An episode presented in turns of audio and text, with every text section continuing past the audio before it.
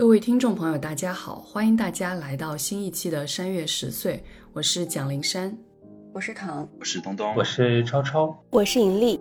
在今天的节目开始之前，我想给大家一个提醒。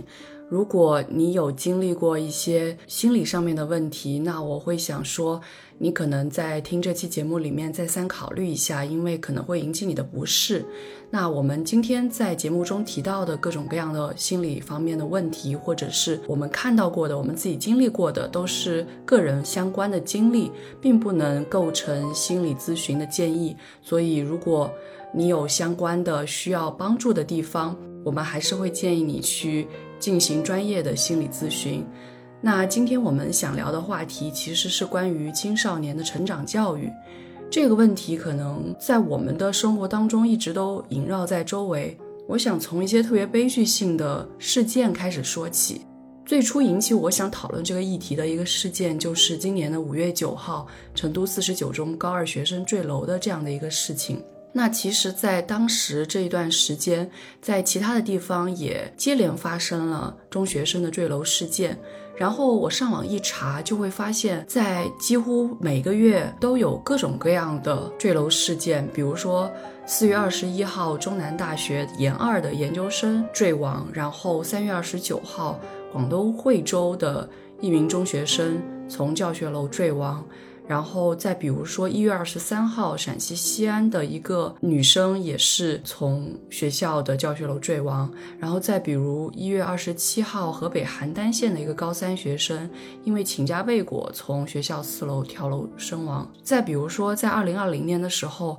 也发生了各种各样的坠楼事件。其实除了在国内之外，在美国也发生了各种各样的自杀的事件。比如说，二零二一年四月，美国普林斯顿大学一名十九岁的华裔男生离世，生前深受抑郁症的困扰。二零二一年的三月，美国艾默里大学一名中国籍的大一学生啊意外去世，然后他的父亲在一封公开信中透露出孩子是自杀。再比如说，二零一八年，美国纽约大学大一的一名中国留学生在地铁站俯身跳下铁轨，然后。另外一个事件是离我特别近的，就是我刚来美国的第二年，二零一七年的时候，二月十四号，加州大学圣巴巴拉分校的二十岁中国女留学生在宿舍内自杀。那这个事件离我之近，是因为她真的就在我住的那个宿舍的，就是马路对出去另外一边，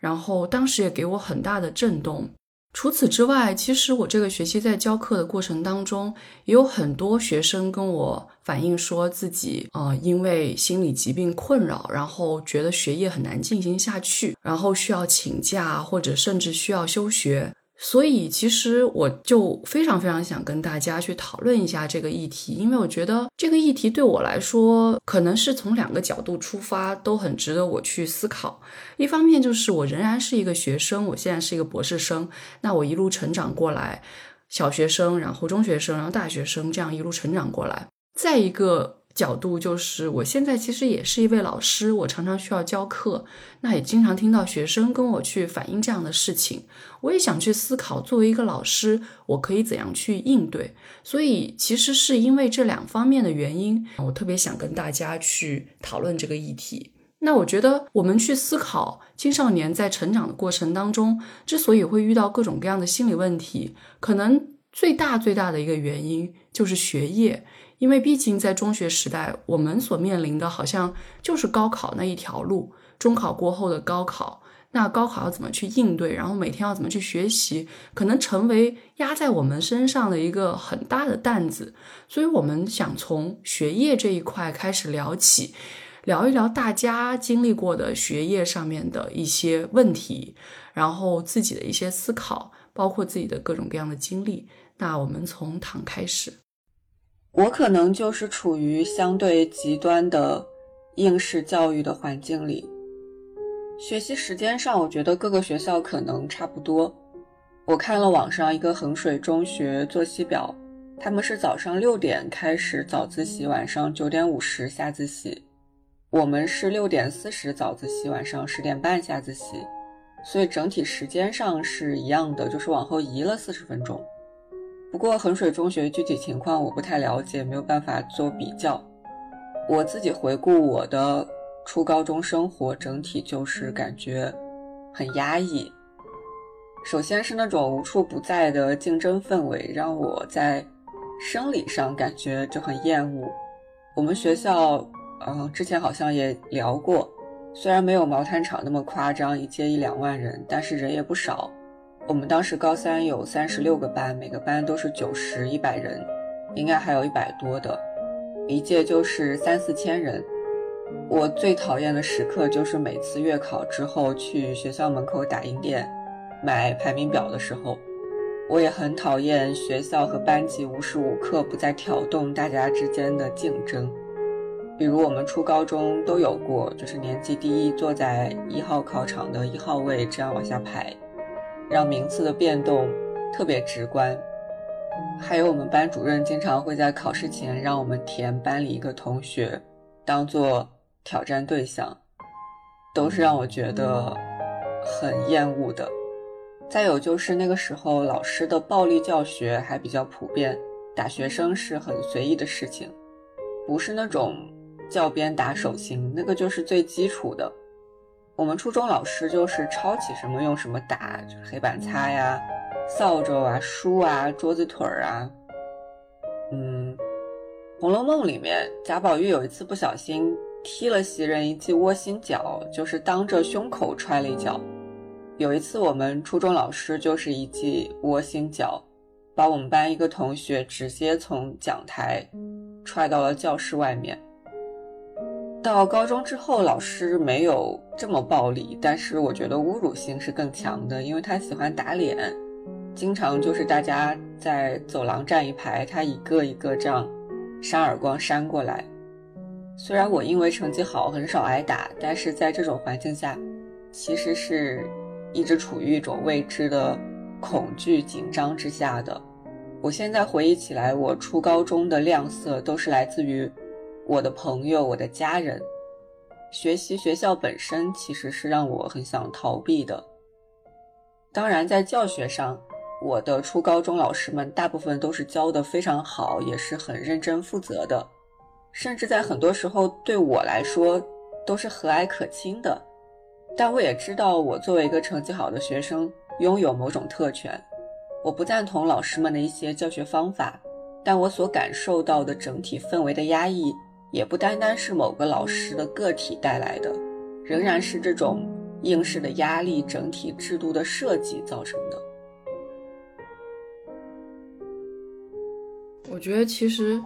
躺说的这番话让我其实挺震惊的，因为我真的蛮不能想象教育是那样的一个状态。可能从小到大，学生之间的打架经常发生。但除此之外，我真的很少会，至少在我的记忆当中，我从来没有听到过或者看到过老师打学生的这种事情。所以我觉得真的很难想象，就是说会有老师真的这样去暴力教育。我只是到了后来渐渐意识到这个事情，读到了很多相关的报道。但是我觉得确实会自己感到很幸运，说自己的老师不是这样的一些老师。我一直都很感谢我从小到大的班主任。就对我来说，我之所以会有当老师的理想，其实很大程度上都来自于我每一届的班主任。尤其是我小学的班主任，我特别特别喜欢她。她是一个女老师，然后是教语文的。然后我觉得她很大程度上树立了我的价值观跟人生观，所以我到现在都非常非常感谢她。然后我记得我的初中老师是一个特别搞笑的老师，就是他是教数学的，然后。脑子也非常好用，但是因为他讲话有一些那个口音，我们就很喜欢模仿他讲话。然后他有一些自己的很习惯性的动作，比如说他很喜欢摸那个腰间的手机壳。他一讲话，他就喜欢边摸手机壳边讲话，然后那手机壳会发出那个哒哒哒的声音。然后我们就平常很喜欢学他。然后包括我们如果出去玩的时候，我们就会看到他很喜欢抠脚，然后。我们就也很喜欢嘲笑他抠脚，然后他跟我们之间也没有那种特别强烈的什么，他是老师，所以要树立威严的那种时刻。可能对我应该很少那样吧，可能对男生稍微会有一些那种要树立威严，因为觉得好像男生更吵一些，还是怎么样。但是我就觉得对我来说，就是好像现在去回忆起我的小学班主任跟初中班主任都是非常非常美好的回忆。对于高中班主任，我是有一些异议，但是总体来说，就我还是对他有非常好的印象的。刚刚躺提到一些在学习方面的状况，我觉得到了高中的时候也特别明显，就是排名。当然，我们真的也是从初中开始就是排名，因为也是。桂林市特别好的中学，然后排名啊，然后互相竞争啊，这些什么事情一直都是。然后我自己可能还是会以一个比较积极的态度去面对，就也很想挤进更高的排名什么什么的。但是生活当中好像大家也就是玩在一起。但是我不得不说，就是高中班主任真的偏心的那个状态非常明显。然后因为我高中之后，我觉得。我的学业上面确实没有那么厉害了，尤其是数学特别不好，然后文科也是时上时下，所以导致我好像总觉得自己不是老师偏心的那一类学生，然后导致我自己有时候会觉得老师为什么偏心，但是除此之外。我也没有更多的可以去指责老师的地方。那个学习氛围，我不得不说，就是相比躺，我真的是好太多太多了。等一下，我们可以继续去聊这块的议题。我想补充一个例子，就是我刚才是讲了我们的这个学校的一些状况，我想补充一下，说这种环境对我心理的一个影响。就是在我初中的时候，因为我们的老师特别暴力，然后基本上所有人都挨过打。很快我就变成了唯一没有挨过打的那个学生。呃，我可以很明显的感觉到，大家其实很期待老师打我，就是期待这种全军覆没的一个感觉。然后我当时其实就很矛盾，就在想，哎，要不老师哪天打我一下，然后这件事情就过去了。但是我也不愿意说我自己主动犯错，然后让老师打我。后来有一次是我们语文考试的时候，就不是我们班主任，是我们另外一个老师。然后他说写一个错别字，然后挨一个打。我不是故意的，但是我写了一个错别字，然后老师就打了我手心一下。然后当时全班就鼓掌。我当时就觉得就是有一种很释然的感觉，但是也是。我初中就是感觉到最孤独的一个瞬间，就我现在回想起来，那个时候在那种高压的暴力的环境下面，它不仅仅是对我们个体的一个心理上的一种扭曲，是整体环境下大家都受到了不同程度的扭曲。我也不会说去责怪我同学们为什么就是要为我挨打而鼓掌，我觉得可以理解他们，因为当时就是这样一个环境，而这样一个环境显然是对于学生的。心理健康没有任何帮助的，有一种不知道该该说什么的感觉，就我很难。我还以为他们鼓掌的意思是，呃，欢迎你加入我们这个团伙，从此以后我们是一个世界的人了。我觉得就是那个意思吧，是这个意思。但是这就意味着我们之间的那种界限。然后大家是很开心的拉下水的那种感觉，我是可以理解大家这种心态的，甚至会觉得整件事情特别像一个政治隐喻。但是在当下，我手掌挨了一边，然后从讲台上走下来，回到我的座位上，大家欢呼的那个样子，是让我觉得非常孤独的。虽然我很理解这样的一种状态，但是。我同时也很难想象的原因，是因为从小到大不是都教育跟好的学吗？为什么会在那一刻，唉，就觉得，唉，我也不知道该说什么。就因为我从小到大，我以前也在节目中，我我以前也在节目当中分享过，就是。我从小到大受到的教育是要跟学习好的人学，要跟学习好的人做朋友，所以在我的这种概念当中是很难想象，就是会在一个好同学犯错的时候大家欢呼的。我我没有办法，我真的没有办法去想象那样的一种状态，因为我遇到的只会有学习差的同学被欺负，这个我是当然遇到过的，但是我很难想象它的反面。但是我觉得不管怎么样，就是从某种程度来说，不管是我说的这个例子，或者是唐刚刚说的这个例子，其实都是因为被所有的老师强调的太过，导致没有办法想象另外一种可能性的感觉，这是我觉得确实特别糟糕的一个点，特别值得我们去反省的一件事情。那接下来我们再来听听东东的想法。我觉得，因为前面我们主要还是在分享大家各自的经历吧，我就先分享一下我的经历，然后关于说我们各自经历中可能要思考的部分，我们可以在稍后做讨论。其实关于我自己可能受到的在初中、高中阶段的教育来说，我自己当然是因为成绩相对比较好，其实没有那么大的压力，然后且我自己也是一个相对比较独立，然后比较反叛的学生，所以即使我的高中是一个应试教育，然后跟唐的高中学校非常类似的一种模式在执行高中教育的这样一个学校，我自己仍然是非常任性的。比如说我们学校也是会很早要早读，然后可能十点半，尤其是像我们这样的住宿的学生，可能十一点钟才会回到宿舍。但是我基本上都是迟到，然后或者早退，就是这样一个状态。但是，就因为明天其实就是高考了，然后我自己离真正的高考也过去快二十年的这样一个时间了，就是关于真正的高考的记忆已经很淡了。因为我们要讨论这期节目，然后我看了那个高三的纪录片的时候，我也突然意识到说，其实尽管我自己自认为我对这个制度或者这个模式进行了一个非常大的反抗，但是这个模式还是对我产生了非常大的影响。其中一个影响就是说，我当时在看这高三纪录片的时候，那些老师就会以每一个大学的录取分数线来判断一个学校的好坏。那么当时在我的这个高中，其实也是存在一个这样的明显的现象的，那就是。对于我们这些学习成绩相对好的学生来说，我的高中始终给我灌输的一个理念就是，这个世界上只有两个大学，一个大学叫做清华大学，一个大学叫做北京大学，然后除此以外就没有其他的大学了。就是我真的就是在来到北京上大学以前，我虽然去过，比如说厦门大学，去过复旦大学，去过同济大学，但是在我的这个整个被高中教育的这个过程中。我不知道这些大学意味着什么，我只知道我的目标就是要考上清华和北大。然后包括说在高三的这个过程中，我们学校其实有很多各种各样的高校的这个自主招生名额，但是对于我们这些可能有一定的实力能够考上清华北大的学生来说，除了这两所学校以外的自主招生，你是绝对不被允许参加的。也就是说，你没有任何退路，你必须按照学校的这个目标去考上对应的那个大学。你如果考虑说，比如说啊，万一我考的不是很好，那我可不可以考虑去啊复旦，或者说我去上海交大，或者我去浙大？这在我们学校是不被允许的。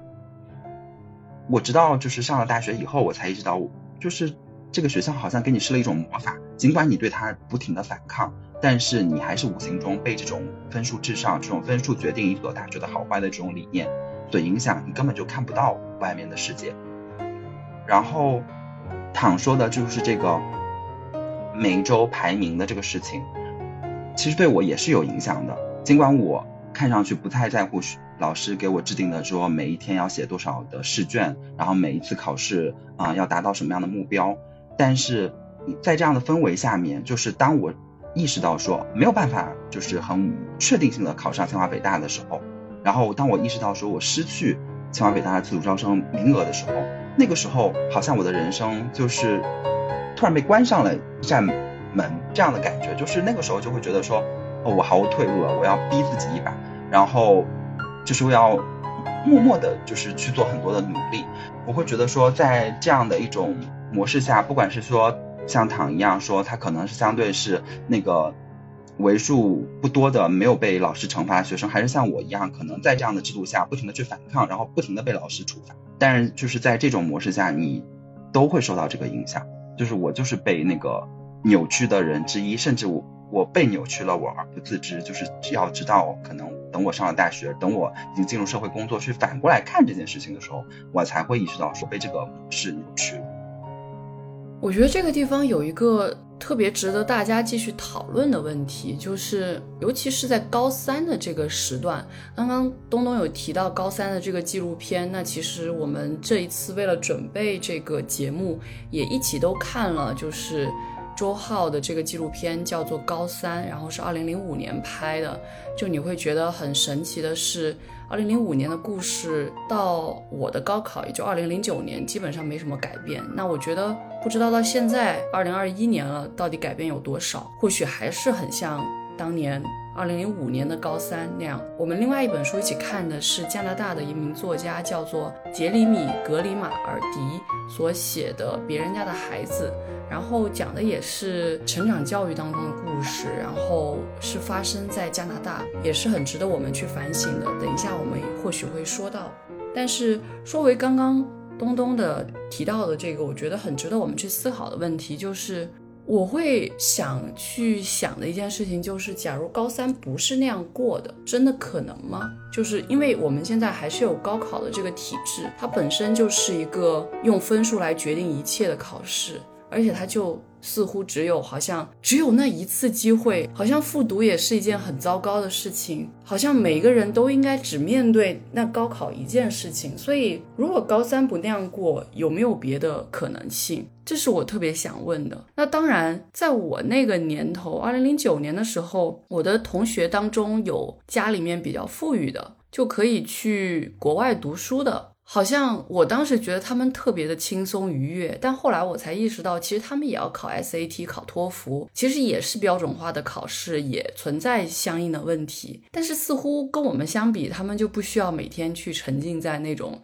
高三的复习当中。然后还有一种就是刚刚东东提到的自主招生。那我们学校是外国语学校，也有自主招生，当然比东东好很多。我们还是可以自由选择的。老师当然会劝你说啊，你其实可以考更多分的，你不需要来这个自主招生。但是如果你实在要做的话，我觉得老师也不会去逼着你不能，虽然他可能会一直劝诱你不要。所以自主招生也是一条好像还不错的路，然后。可能有人考上北外或者北语之后，他的高三的后半段就完全是一种休闲的状态。虽然老师说，哎呀，还是要好好考高考呀，要给我们学校争光呀什么的，我觉得他们真的每天都过得很闲适，确实是两种完全不同的一种复习状态。所以我想问大家的这个问题就是，你觉得有没有另外的一种可能性？东东，你有什么想法？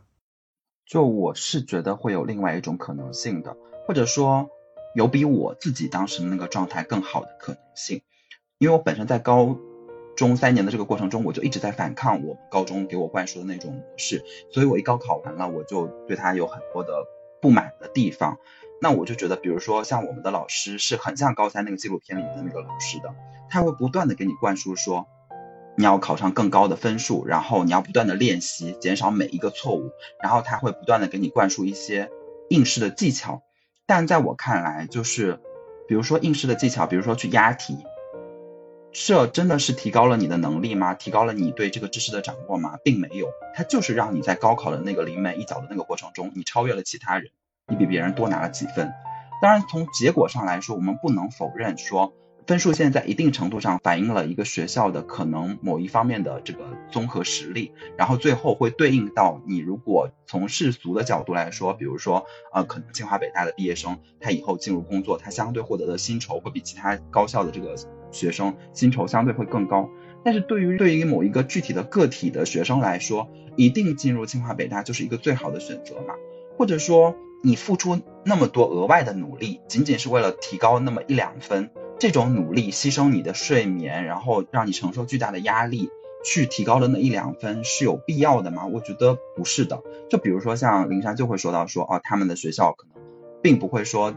在像我们这么极端。比如说以我自己能了解到的江西省内的情况来说，也有一些学校，比如说即使在高三的这个阶段，他们还是有体育课的，至少让你有一定的时间去锻炼身体。啊，即使在高三的这个时间段内，他们也会有周末的这个休息的时间。尽管这个周末的休息时间可能每个人的安排方式是不一样，但至少你有这种自由安排的可能性。但是在我们的那个学校里面，就是所有的东西，因为老师为了提高这个每个学生的分数，然后为了提高这个升学率，他就会把你的所有的时间都安排的满满当当的。你只有反抗，你才能获得有限的自由。那我觉得就是相比于我的那种模式，是有一种可能变好的可能性的。然后另外我就会觉得说，如果是一个真正负责任的老师，他应该针对每一个学生的实际的情况，去给他提出他应对现有的这个高考的这种筛选方式的一个具体的这个学习的方案。就有的人可能，比如说他就是对文学很感兴趣，你非要他说去提高他的数学考试的分数，然后考上一个对于我们这个理科生来说啊，有老师就会觉得说有一些理工科的，或者说嗯理工科比较强势的这种高校，他的分数线就比较高。但你让他进入那些高校学习他不喜欢的专业，对他来说，我觉得没有什么特别大的意义。你不如就是让他好好的把他发挥他的专长，在。就是高中阶段把它学好，也许他不用综合起来高考得到一个更高的分数，但去到一个适合他的学校，也是一种，就是对他来说压力没有那么大，然后且可能对他未来的人生是一个更好的这样的一个选择。虽然我觉得这个对于老师来说是一个更高的，甚至说可能更不实际的要求，但我觉得总归是在这个里面有往那个方向去前进一步的可能性的，而不是像我自己的当时高中经历的那样，就是所有的人。的目标就是先不断的提高分数，然后啊，你哪一科弱，你就去把你哪一科补齐，一定不要有短板，就是所有人都是千篇一律的，然后就是为了最终在高考的总分上有一个提高，然后你在填报高校的时候有一个更多的选择权，就是这样子的。我觉得是有不同的可能性的。我自己的想法是，我觉得高三纪录片里面的那个班主任。他给我印象最深刻的地方还是他特别打鸡血式的教育。我觉得这个点上面，我的班主任也是非常类似的。班上面就是我们是文科班，有一个语录，那个小本子里面记录了各种我们的班主任以前讲过的话。我自己也有一个小本子，里面记了很多班主任以前讲过的话，我现在基本上都忘了。我自己的印象就是那全都是很打鸡血的话，就是跟高三纪录片里面班主任讲那些话非常类似的。我其实自己去反思这个事情的时候，我当然觉得有问题，但是我觉得在那个当下的时刻，至少对于那个当下的我是很有用的，就是它会激励我去学习。但当然，这可能也会存在一系列的问题，所以其实可能因为我好像没有像东东或者是躺那样那个教育那么极端，但是好像到了高三的那个阶段也会出现那样的一种状态，然后我对那样的一种就是包括打鸡血的状态，我其实是我没有办法完全的去说它不好，我不知道你们怎么想。就我觉得，就是适当的打鸡血，就是让人去努力，让人去奋斗，这当然没有问题。但是如果变成了一种你刺激大家去努力的这个目标是非常单一的，就是没有综合的思考的，然后让大家放弃思考，只为了一个就是划定的目标去努力的话，它是会有后遗症的，然后且就是可能会存在着说就是过度激励的这个。对你说到这个就是单一的这个事情，我觉得确实好像还是有一些细微的差别。就是每个老师对于每一个学生，他的不管是说期待也好，或者是说要求也好，确实是会根据学生的状况有所不同。但是我不得不说的另外一点就是，其实大学跟中学之间这个断层其实很严重。对于很多中学老师来说，他们对于大学的想象可能都是很片面的。他们也不知道到底应该怎么去给学生最佳的建议，因为他们自己可能像我的很多的中学老师，可能都是当年读中专、读大专出来的。因为对于他们当年来说，在一个这么小的城市里面要去读到中专、大专就已经很不容易了。然后可能有一些人是从很好的大学里面出来的，但对他们来说，他们也只有关于一个学科的想象，或者他们听到了。我们以前的这些学长学姐回来跟他们聊一些，他们也只能听到那方面的想象。那更多的可能来自于媒体对于某一些专业的一种介绍，然后会有一种想象说啊，读文科的话要去读法律专业，要去读经济专业可能是最好的。但他们也只能仅限于此了，他们没有更多的想象。包括我当年填报志愿的时候，我也没有任何的这种参考。我身边也没有这样的人给我去做参考，然后我自己也没有考好，然后我听到的各种各样的，我就觉得现在回想起来，对于大学的想象其实是很弱的。但是当年的人，大家都只能这样去想啊，为什么要读英语专业？因为英语专业有一个语言可以当一门技术，然后你以后可以更好的找到工作，更容易的找到工作。就大家都只是这样的一些想象，他没有思考过说他会对你的。未来的成长发生什么样的转变，会不会有更多的心理上面的，然后知识上面的成长？其实很少有人会以这种方式去想。我觉得这也是一个巨大的断层。但是我同时又觉得，我一直觉得特别有意思的一件事情就是，我也好几次讲过，就是可能我读到研究生进了清华。会有老师请我回去讲所谓经验，但是其实也没有发生过。但是我觉得可能会有，因为我在那样的一个学校。但是我觉得我读到博士了，真正会让我回去讲经验的，到高中去讲经验的，我觉得应该会非常非常少。因为我给他们灌输的，可能我的现在的想法是老师们觉得不太恰当的，会觉得好像会减少大家的某种动力。所以我觉得这是我自己。当然，这都是我脑内自己想的，也不一定是真实的。但是我会觉得非常非常有意思的一个可能性。对，但我就觉得，就是像你刚刚说到的，就是对于大学的想象的这个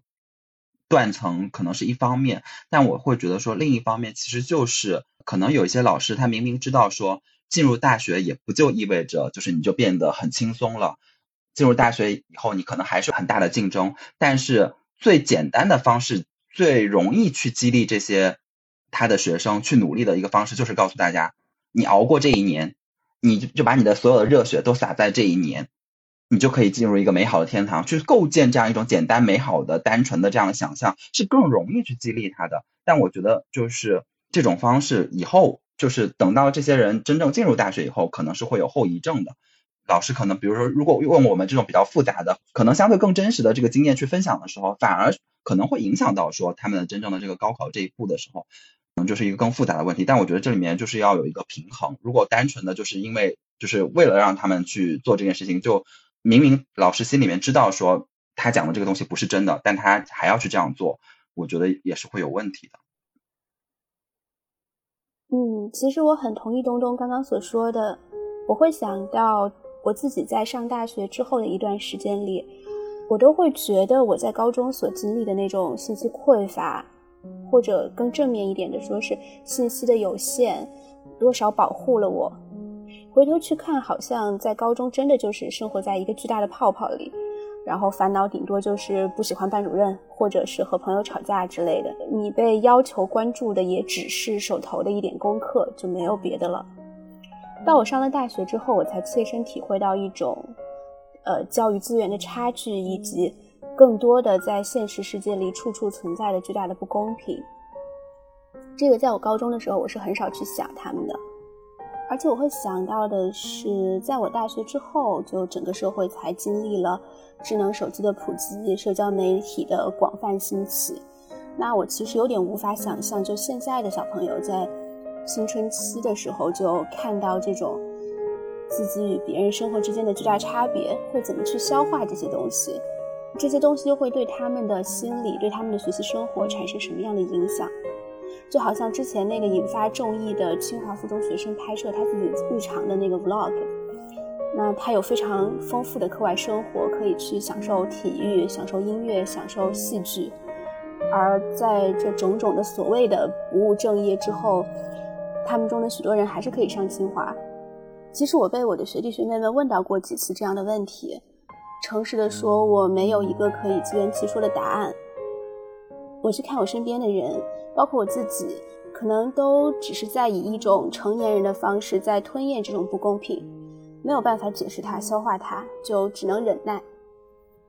好像在这个时代，再想去制造像我高中时期所经历的那种。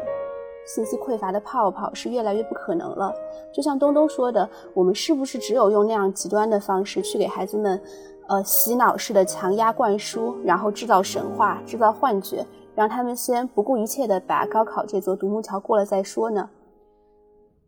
我会去想说，我们的教育或者说我们的整个社会，能不能给孩子们提供一种成长的途径，一种心理资源，让他们能够去应对自己将要面对的现实。我觉得这可能很难，但是也非常需要去做吧。我觉得这个可能真的涉及整个教育的模式，就是我们经常会提的啊，怎么做这个批判性的思考啦，或者是要让大家更自主的去学习啦，这一块的东西其实都很相关。我们谈到应试教育的反面。或者说经常相对来谈的就是素质教育。那素质这个词本身可能也有它的问题存在，有很多的学术论著其实都批判过素质这样的一个提法。但是不管怎么样，我所能想到的素质教育，或者说我自己经历过的这种素质教育，其实就是一个。有很多元的东西在里面的一种状态，可能我的中学确实是很特殊的，就是之后它也没有办法像我们当年那样特殊了，因为呃，我毕业的时候我的中学大概也就是二十年到三十年这样的历史，所以其实历史很短，然后整个学校的规模也不大，我的初中只有七个班，我的高中只有五个班，然后更我的早一届可能只有四个高中班，我再早一届可能只有三个高中班，就其实是一个。很小规模的学校，当然现在已经不是这样了，现在也是。二三十个班这样这么大的规模，可能教育的方式也有所改变了。但是当年我们确实是在一种所谓素质教育的方式下成长起来的一代人。我印象很深的就是我们每一年都有各种各样的活动，不管是合唱比赛也好，或者是各种唱歌跳舞的比赛也好，还有很多很好玩的游戏类的活动。就因为我们是外国语学校，会过圣诞节嘛，然后圣诞节有圣诞节的狂欢，这个我应该也在。节目里面提过，就是什么半夜的时候，男生一起冲到女生宿舍，跟女生宿舍就是大家一起打水仗，然后打水仗用的是可乐，就是这些印象我都还非常非常深刻。然后包括圣诞节期间还有那个什么夺宝奇兵，就是学生会会把各种各样的小东西藏在校园的每个角落，然后你像是。猜谜一样，然后去追寻每一个线索，然后连起来，最后可以到一个终点，然后可以得什么奖励？就这种活动是很多的。运动会更不用说，就是中学六年应该都是有运动会的。如果没有到六年的话，至少五年都是有运动会的。然后再包括排球比赛、篮球比赛这些基本的。球类的比赛是一定会有的，然后我觉得我自己特别深刻的一些友情的那些记忆，都是来自于这些比赛类型的回忆。然后我以前也跟大家说过，我。中学时代一直都在广播站，然后也经常主持各种各样的活动，然后还有诗朗诵啊、课本剧啊这些，好像应该大家都多少玩过或者听过的一些活动，当时都是很常见的。然后包括像是到了高中，因为我们学校虽然是外国语学校，但相比什么南外啊那种很大牛的外国语学校，肯定还是不太一样的。但我也听过那样的外国语学校里面很极端的故事。但是像我们这样的学校，就是其实很多外国语所谓外。国语学校的模式都还在摸索，在当年，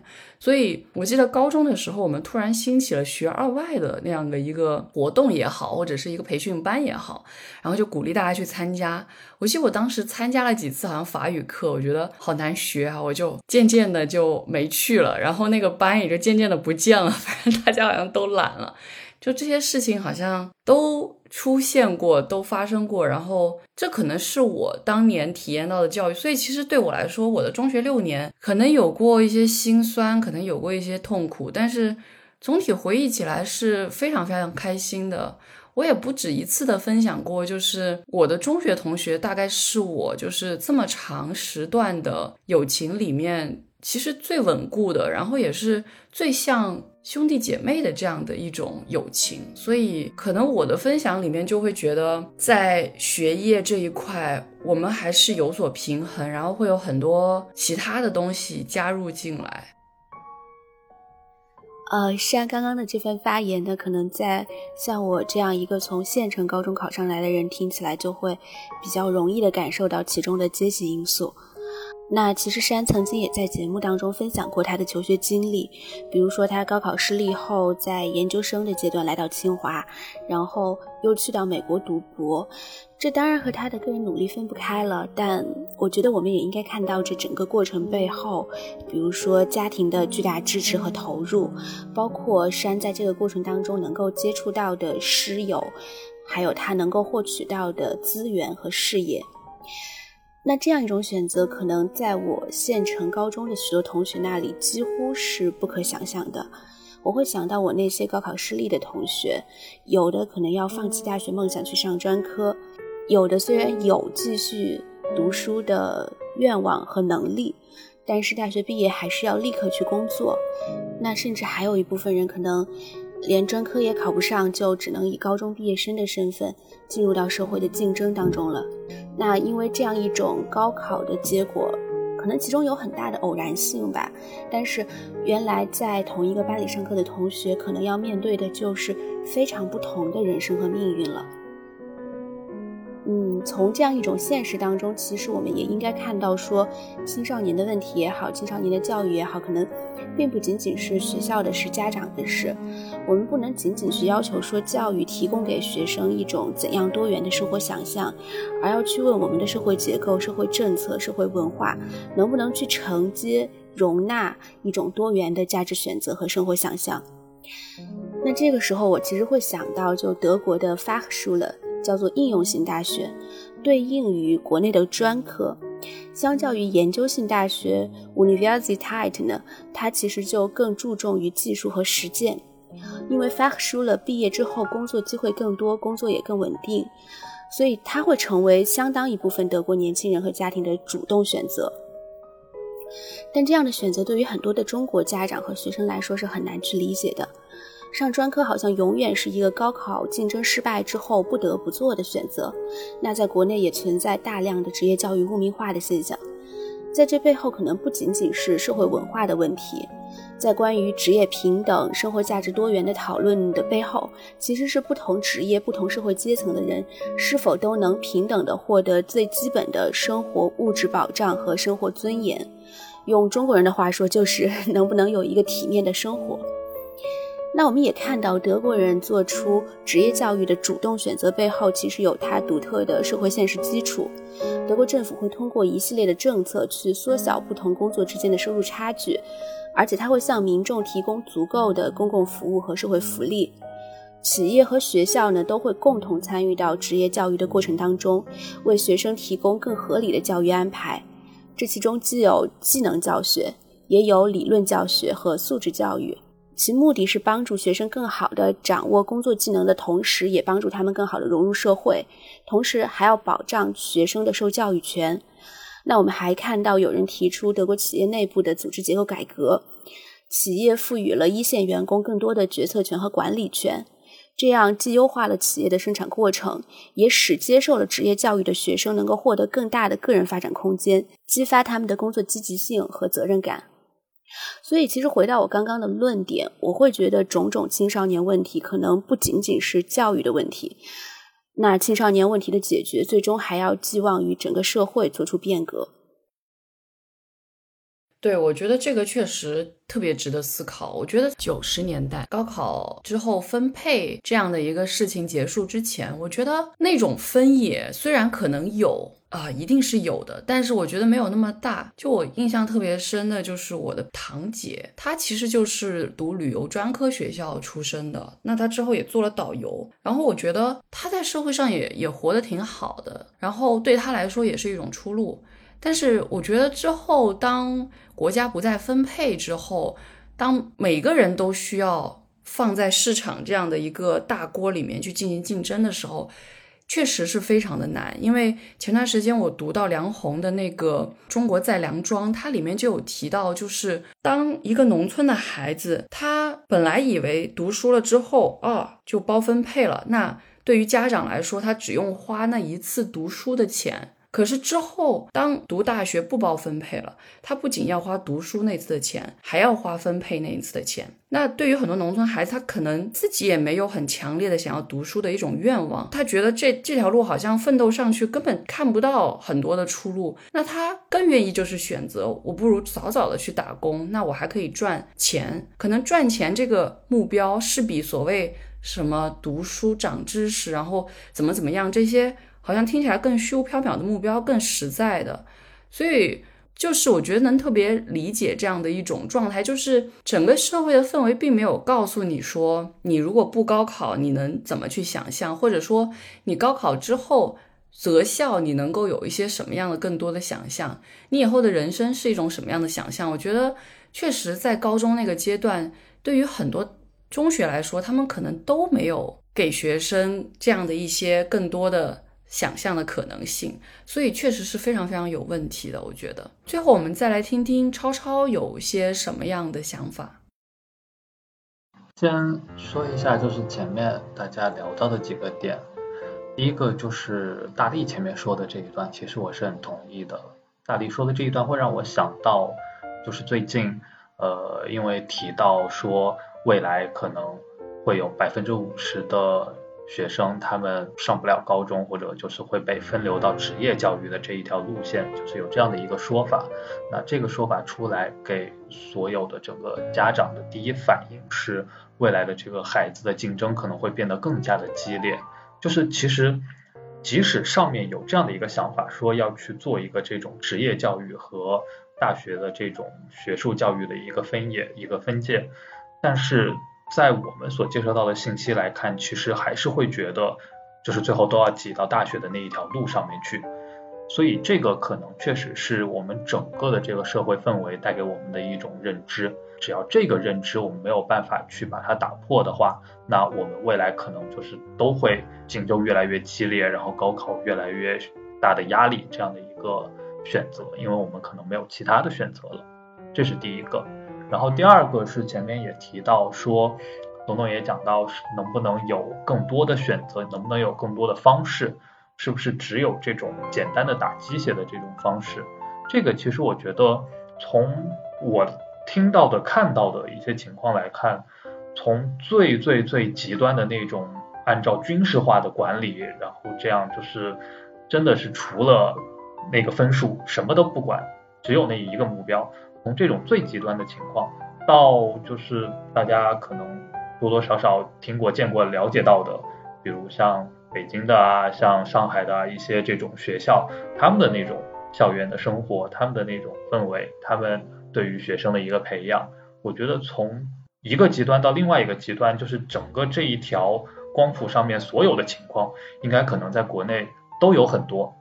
然后不管是哪一种，在我们看到的范围内，其实都有一个并不是偶然性，并不是一个少数的这样的一个成功的案例。所以说明就是确实不同的方式都都可以成功的，不同的方式都有可能可以把一个学生一个高中生培养的既可以。满足他自己想要发展的一个愿望，同时又可以事实上的为他争取到一个比较好的一个结果。那在这种情况下，其实我觉得路都是 OK 的，但是取决于你的一个实际的情况，这个实际情况又是非常复杂的。对于某些地方而言，它看起来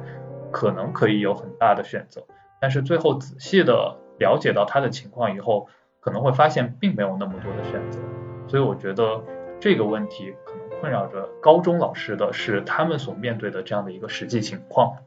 就我的角度而言，可能今天参与这个节目录制的里面，我应该是属于就是教育资源相对比较丰富的地方。就首先，呃，武汉是一个省会城市，其次，因为武汉还是算有好几所还不错的大学的。因为我们如果考自己武汉本地的这个大学。我们在分数上面可能相较外地来考，那会有一些这种分数上面政策的倾斜。那在这种情况下，其实我们面对的这个竞争压力可能相对来讲会稍微的小一些。呃，相应的就是我们可能有的选择会稍微的多一点点。当然，可能和就是北上广深这些之类的就没有办法比了。但在今天录制的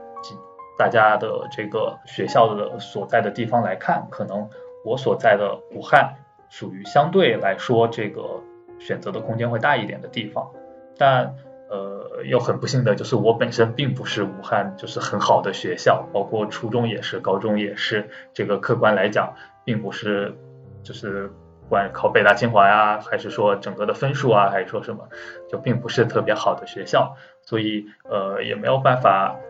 和大家分享到，就是比较好的这种教育资源，他们所体会到的是怎样的一个生活？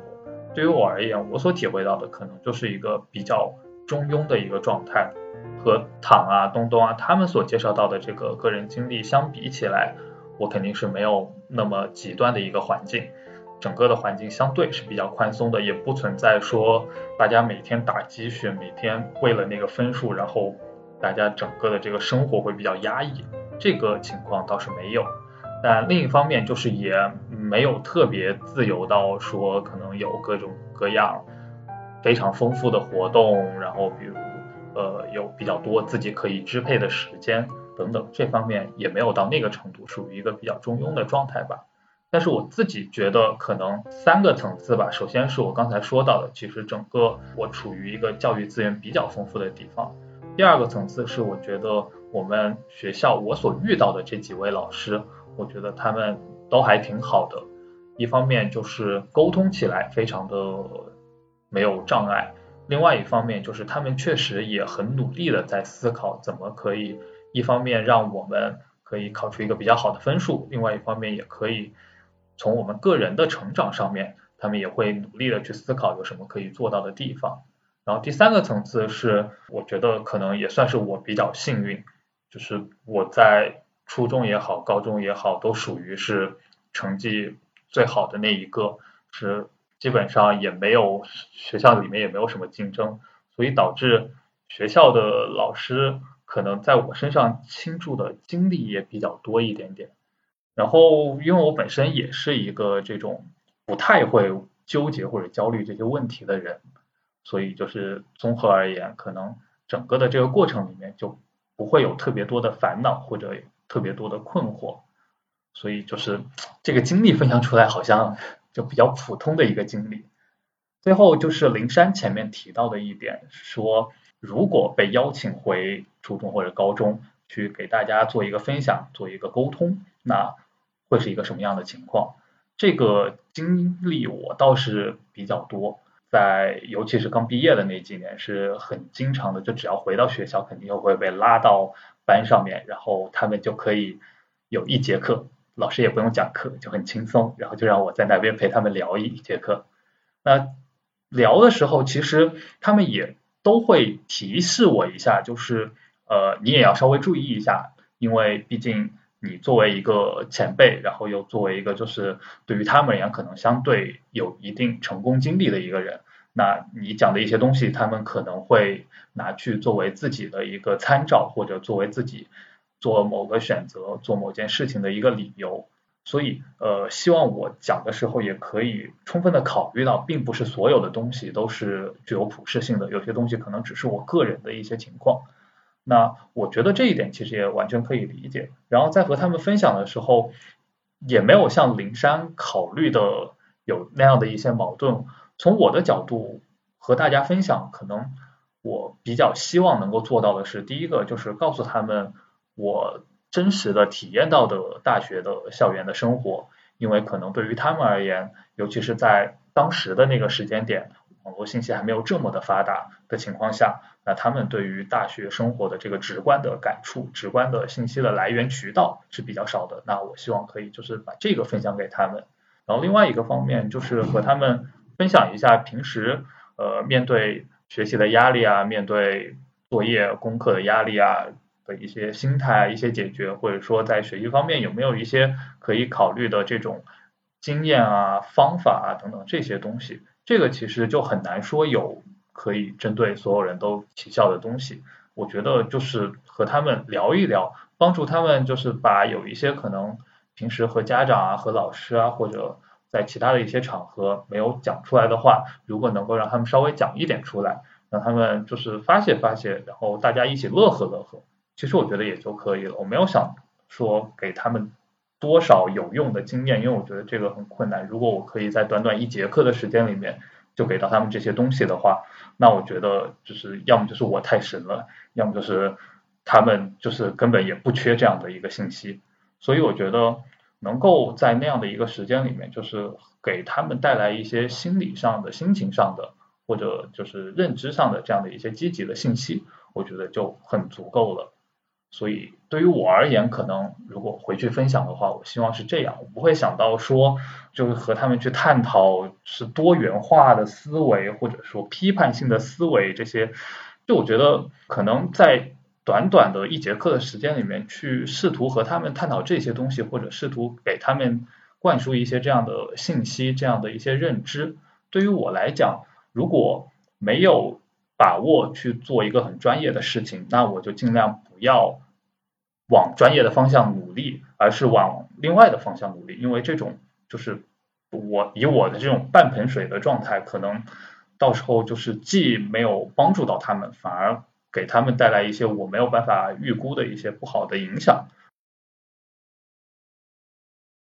我觉得超超说到最后一点，正是我觉得非常矛盾的一个地方。我觉得我可以用一种很专业的态度告诉大家什么是批判性的思维，告诉大家要如何去思考更多的问题。但是我犹豫的点，也就是在于，假如大家在平时的学习当中根本就不接触这些东西，在我们的这种教育大纲里面就不是推荐或者是提倡的一些东西，那我去说的时候，我会很担心说。确实可能会给大家造成某种额外的心理负担。我之所以会这样说，是因为现在有一个算是在学术界里面很流行的词，叫做政治性抑郁。这样的一个讲法，我以前我觉得我是没有太大体会的，但是我觉得我的体会越来越深了。那我其实会犹豫说，假如一个中学生他就开始接触到这些，他会不会真的给他加了再一层的负担？但是我同时又觉得。如果一个人更早的能开始去思考这些问题，又会不会让他的视野更加开阔？这是让我自己觉得我没有答案的一件事情。但我觉得，如果到了大学，我会非常非常想要跟学生更多的说这些东西。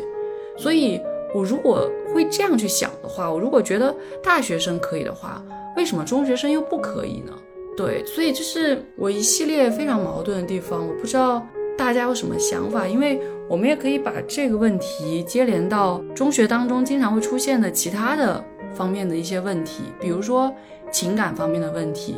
这是我觉得在学校的教育里面特别缺乏的。但是后来我跟一些朋友聊天，我发现不同的学校真的对应对这个事情的方式不同，包括可能年岁不同。比如说我前段时间跟一个差了大概七八岁的一个同学，一个朋友。聊这方面的问题，然后他是在广东长大的，那他可能接触到的这些，比如说情感的教育，比如说性教育，就远比我当年要好非常非常多。再包括像是同学之间应该怎么去相处，然后各种各样的关系、各种各样的矛盾、各种各样的情绪怎么去处理，我都会觉得好像似乎现在要比以前要好一些了。那我也想知道大家对于这些事情是怎么想的。那我们从躺开始，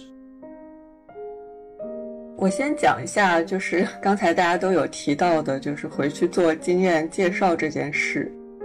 我自己也是回去做过一些经验介绍，但是很显然并没有想这么多，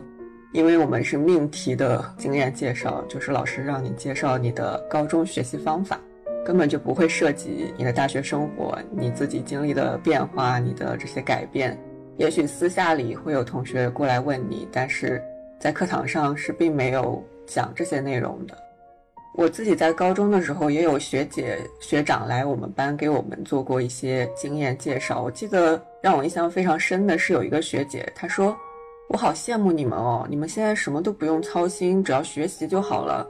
我当时就说：“啊，那你大学之后会要干嘛呢？”她说：“我们还要自己洗衣服啊，还要自己怎么怎么样。”我当时心想：洗衣服怎么了？也没什么困难的呀，听起来。但是我进入大学之后，其实理解了他所表达的那些东西。他的意思是说，他自己进入大学之后，也是经历了某一种类型的冲击，就是从我们单一选择，我们只有高考这一条道路，然后进到一个需要自己做很多决定、自己做很多选择的一个空间。而这一切是我们的初高中教育里面不会涉及到的，从来就不会聊到的。老师总是说，你进了大学就好了，好像大学什么都有，什么都特别美好。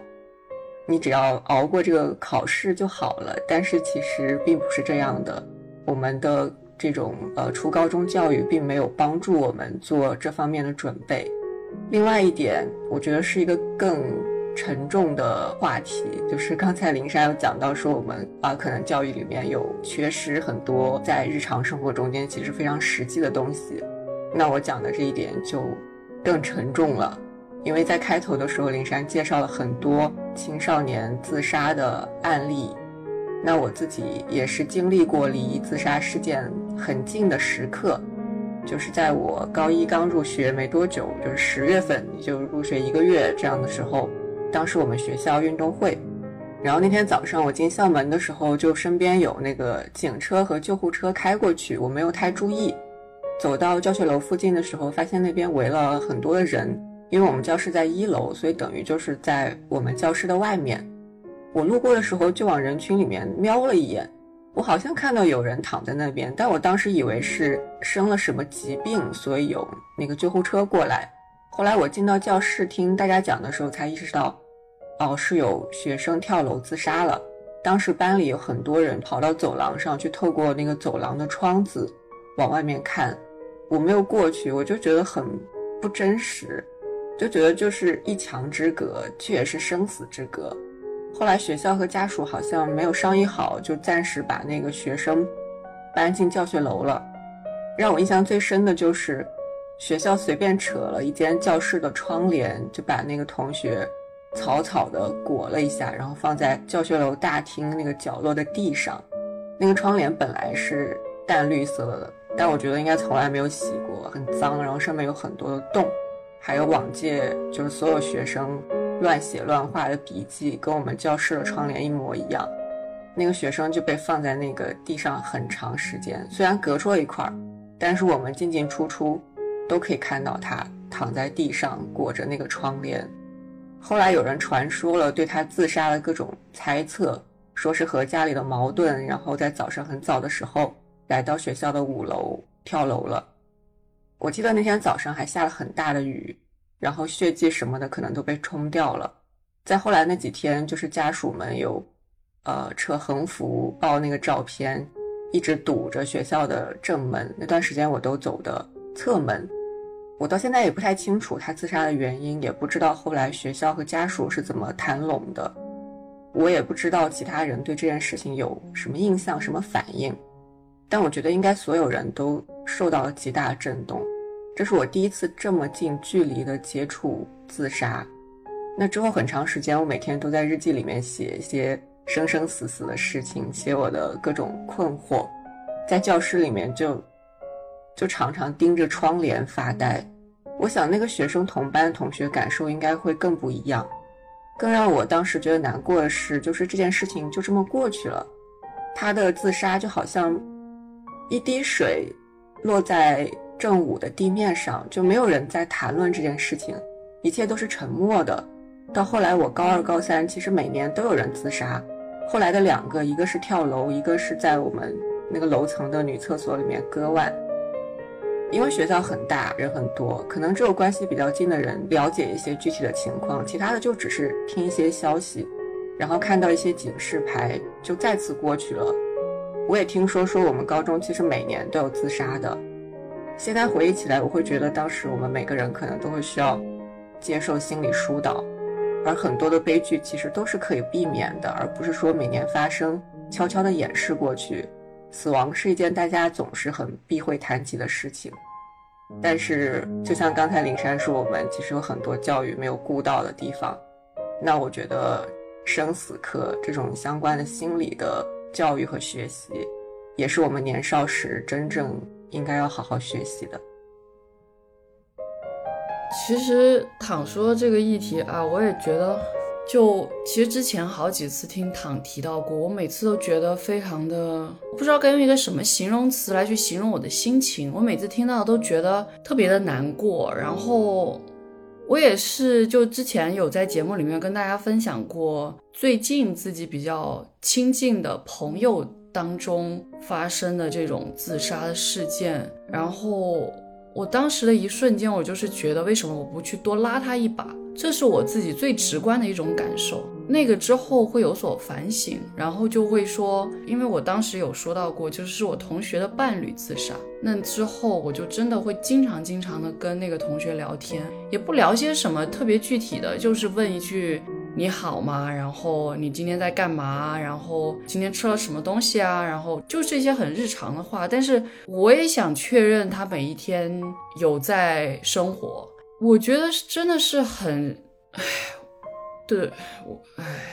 然后我听躺说到这些的时候，生死课这个事情，我是觉得很值得的。然后其实也有很多很好的文学作品或者电影作品、电视剧、动漫。都在讲这个议题，我觉得有时候就是你去多看一下这些东西，或许就会给你有一些启发。但是我觉得在我们的中学教育当中，我们是很难有这些东西的。就算是当年什么所谓的提倡课外书，也一定不会课外到这些东西里面。我现在回想我们那个课外书的那个所谓的 canon，所谓的经典里面提到的课外书，对我来说都不是我特别真正想读的。我可能是为了完成老师说的一个目标把它读了。但读完了之后并没有什么感受，所以我会觉得这可能又涉及到另外一个问题，就是对于中学生来说选书的一个问题，到底应该读什么样的书？然后包括大学也是，常常是需要推荐的，常常是需要去发现的，有时候不是每一个人都能做到这个事情，我都不知道我自己在说什么，但是就觉得每每每听到这个故事就觉得非常非常难受。那接下来啊，东东。啊，前面讲到说，其实像在中学里面有很多的教育是缺失的，其中一环就是说关于这个心理健康的这个教育。但是说到这个问题呢，我自己的高中其实是有所谓的一个叫做心理课的，从高一开始就是有的。但是对于我的高中那样一个情况来说，它愿意放弃体育课，愿意放弃音乐课，愿意放弃各种各样的活动。但是他为什么要增加这样一个心理课？其实反过来说也是有它背后的原因的，就是因为在我们那样一个环境里面，其实有各种各样的心理问题的人很多。当然，我们可以从就是心理健康教育这个角度去为很多的人解决这个问题。但是我深深的记得，当时我们班就是首先就是在上第一节，就是高一的时候。上那个心理健康课的时候，就做了一个可能相对来说不是那种网上说的那种，就是所谓的性格测试，是一个从心理学上来说相对比较认可的那种心理的那个倾向的测试。我们班就有超过三分之一的人是有抑郁的倾向的。那我觉得就是一方面当然是从这种心理学的角度上去指导大家，去教导大家，去教大家怎么去应对这个问题。但另一方面，更值得注意的就是我们前面提到的，就是这些问题产生的根基是什么？就是是不是就是这种唯分数论的这种营造的这种压力非常大的环境，给大家造成了这种压抑的气氛？是不是这种就是学校里面缺乏，比如说像呃，当我们遇到就是青少年的这种情感问题、早恋问题，然后被家长被学校强制反对的时候，我们不知道怎么去应对。然后也是不是就是说我们缺少了这种同学和同学之间互相倾诉的这种空间？就虽然就我来说，我自己在我的那个高中母校，我有很多的朋友，然后我们遇到困难会互相鼓励，但是不是在那种过于强的那种竞争环境之下，大家之间能够缺少这个时间，也缺少这个空间，缺少这个机会，也缺少这个心态，去互相敞开心扉去交流。导致了这些问题，而不仅仅只是增加一个所谓的生死教育，所谓的这个心理健康教育，它就能解决的。如果这个根源上的东西它没有解决，你只是在提高他的承压能力，而没有给他把这个压力拿掉，那我觉得也不是一个根源上的能够解决的。当然，就是心理健康，我觉得是很重要的。就像比如说现在上了大学以后，呃，我觉得基本上所有的就是大大学可能都配备了这种呃心理健康指导中心。但是仍然没有办法完全去避免掉，说每一年仍然有很多的高校的学子，就像前面我们最开始节目开始分享的，就很多高校的学生，他们选择了这种轻生的方式，就是因为可能就是他们进入到大学里面，跟他们高中接受的这个教育有巨大的这个差异，在进入大学以后，很多的课程不适应，然后进入到大学以后，人人际关系跟他们想象的不一样，就这些东西本来都应该有人来好好教教他们，而不只是说。告诉他们说啊，遇到这些问题你就提高你的心理承受力，而是应该就是教给他们去解决各种各样的实际处理这些问题的方法。对，我觉得东东提到的这个点也是很对的，就是我们应该怎么去教学这些方面的内容。我其实有一些话我一直想说，然后我很难去跟我的这些弟弟妹妹们去传达，就是比如说，我觉得早恋并不是问题。但是这个事情又好像牵扯到了一个所谓的更大的环境上面的问题。如果我跟他说早恋并不是问题，你可以恋爱，因为这个就是一个很自然的人生的事情。那接下来该怎么办？假如面对到了情感当中出现的问题，他没有办法去解决，他不知道该怎么去应对的时候，该怎么办？这是我觉得就是这些所谓的心理课应该去。教给大家的问题，包括像是校园霸凌这样的问题，我觉得也是很大程度上是整个就是对于青少年的教育方方面面的。比如说谁会被欺负，可能学习差的人会被欺负，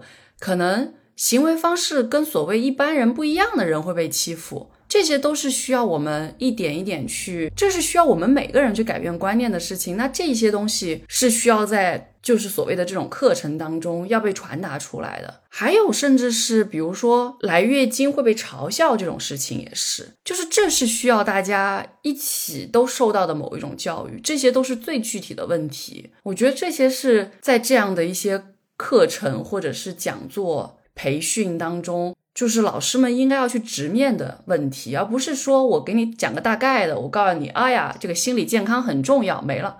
并不是这样。所以我觉得这是我自己特别深体会的一件事。我前段时间其实看到了一个那个公众号推送的一篇文章，我觉得写的特别好，但那篇文章已经被删掉了。是爱与生命，是北京师范大学儿童性教育课题组的一个对外交流平台。那篇文章叫做《那个男生冲上主席台》。然后应该是军训的时候吧，我不记得是初中还是高中的军训了。然后就是他们在讲关于这种性别的一些议题。然后呢，其中有个老师就提到说，对同性群体的这种艾滋病方面的污名化，就说。同性群体感染艾滋病要远高于什么异性群体啊？什么这些都是已经很已经被批判过很多很多，就是不对的一些观点，然后被老师讲出来了。那这个时候有一个男生就冲上主席台说这个事情不对。那我觉得这样的一些故事是值得我们去读到的，值得我们去反省的，然后也值得给所有人听到的。但是很可惜的就是。这个推送是三月二十七号发的，然后现在已经不见了，我不知道是不是又被谁举报了。就觉得，唉，就是我觉得这是很多很实实在在我们在面临的一些议题，然后是值得端上台面，大家一起去讨论的。从最可能真的就是最基本的一些议题，到可能更深层次的，可以从故事开始出发，然后去讨论我们怎么去做。但是我觉得这些都是。非常非常缺乏，甚至老师的观念都是很有问题的。如果是这样的一种心理课程，我就会觉得非常的值得被怀疑。其实关于山的这个观点，我会有一点想补充的。不管是心理课也好，还是生死课也好，我会觉得其实不是只有知识性的东西才重要，因为。环境的因素是千差万别的，而知识的教育永远挂一漏万。不管你是作为家长还是作为老师，你都无法预期这个孩子在他走入成人社会之后，他会遇到什么样的情况。所以我会觉得，其实有时候也不拘于这些形式，而是说那些非常非常基础的概念，是不是有真正的教育到人，真正的成为这个孩子他内化到内心的一种信念。他是不是真的相信人的生命是高于一切的，高于所有的概念也好，意识形态也好，或者是个人的成就也好？他是不是真的相信人和人之间是平等的？他是不是觉得有一种信念感是在他的生命内部不断的燃烧和鼓励着他在往下走的？那我觉得像这样的信念感的形成，有时候真的不是某一些知识或者某一堂课。它可能很偶然，是来自于你认识的某个人、读过的某本书，也可能是来自于一个长期的家庭环境或者社会环境。但我会觉得，有这样信念的人，在面对生活的时候，会体现出更多的韧性和勇敢吧。我会想到之前看到的一些青少年自杀的案例，其实每一次看到的时候，我都特别的心痛，觉得可惜，但也特别的想要。到他的内心深处去看一看，在他的心中，对于这些人生的价值究竟是怎么样去排序的，而这样一种排序又是怎么样形成的？那有没有一种生命经验也好，信念也好，是可以让他在这样崩溃边缘的生死关头去完成一种自我拯救的呢？就我刚才讲的那个例子，以我自己的亲身经历来讲，我也并没有在期待说有一个什么很好的、特别棒的、特别完美的这种课程设计，能够真的帮我们解答人生的很多困惑。这个我是不太相信的。当然，我是期待有更好的这种心理教育形式。对我来说，我当时其实最期待的就是。我们有这样一个机会，能够表达我们对于这些事情的困惑，而不是所有的老师，然后学校，大家都对这件事情讳莫如深，不愿意去提它，不敢去触碰它。不管是我刚才讲的这个生死相关的，还是前面林珊讲的我们性教育相关的，其实很缺乏的就是这种谈论的空间。也许不一定我们能够得到什么样的答案，有一个什么样的结果，但是在讨论、在讲述这个表达的过程，我觉得对于年轻时候的我来说，应该是非常重要的，很需要有这样一个过程，会理解说，原来我的这个困惑，其实大家也都有，而老师，你作为一个成年人，你可能没有办法给我答案，你可能现在也仍然在困惑。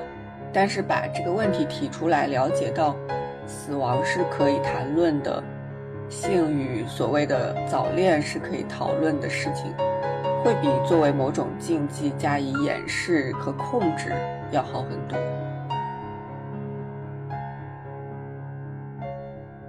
刚才讲到的这个关于心理上面的一些关怀和教育，我觉得这个东西。确实很有意义，很有价值，但它可能现阶段是没有办法直接加注到高中老师身上的一个责任。就是虽然我们刚才提到说有作用也好，或者作用有限也罢，呃，这样的一些教育的形式，这样的一个帮助，对于一些真正需要的人来讲是很重要的一个东西。那如果我们可以把一些基础的教育放进来的话，它确实可以很有希望去解决一些问题。但我觉得现阶段就是这个东西可能没有办法加注到我们目前所看到的这些高中的或者中学的这些老师的身上，因为从我所看到的一个情况，我觉得他们确实已经承担了相当繁重的工作了。那在这种情况下，我觉得更需要从整个学校乃至整个教育的体制上面去提供一些额外的支持，因为如果只是在现有的这种投入下，这个很难做到。我觉得，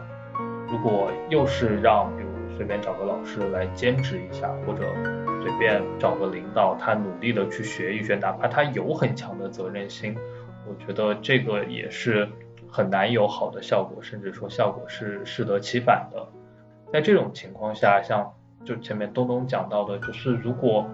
我们只是做一些生死教育，是不是只是单纯的提高他们的抗压，没有根本性的解决问题？我觉得可能我们确实需要一些手段，就是目前可以采取的、行之有效的，能够缓解一下这样的情况。因为确实也有一些这样的情况是。给他们一定的时间，或者给他们一点点的外力，他们可以暂时的避免一些不可挽回的选择。那在此之后，其中有一些人可以去消化掉一部分的这样的情绪。那我觉得这个可能是目前阶段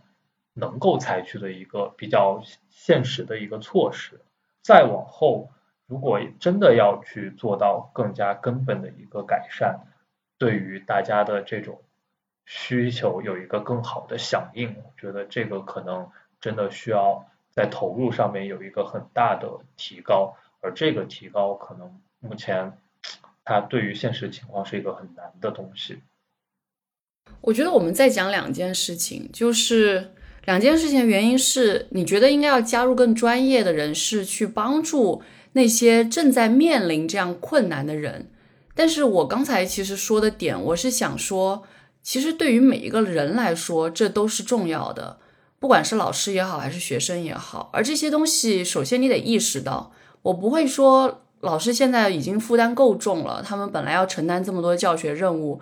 然后可能这是整个体制加在他们身上的、压在他们身上的重担，那他们就不用去意识这些东西。我觉得这完全是有问题的。这是每一个老师作为一个老师，你身为人师就要去想的、就要去思考的事情。这就好像我有很多的在这边的朋友，他们有上一些课，尤其是理工科的课，老师都是直接种族主义压上来来讲这些中国学生的，你就可以就直接丢掉说啊，反正他们已经教学任务很重了，那我们就不要再让他怎么怎么样。我觉得我是完全不同意这个点的，我觉得就是应该每个老师都意识到。然后我也非常非常的鼓励我身边的这些同学、朋友或者是学生，他们遇到这样的问题，他们跟我讲过之后，我其实鼓励他们在课上直接反驳老师，因为我觉得就应该这样，才能让老师意识到。而且有时候我不得不说，其实老师在跟学生的接触当中，不是老师在传授知识，而是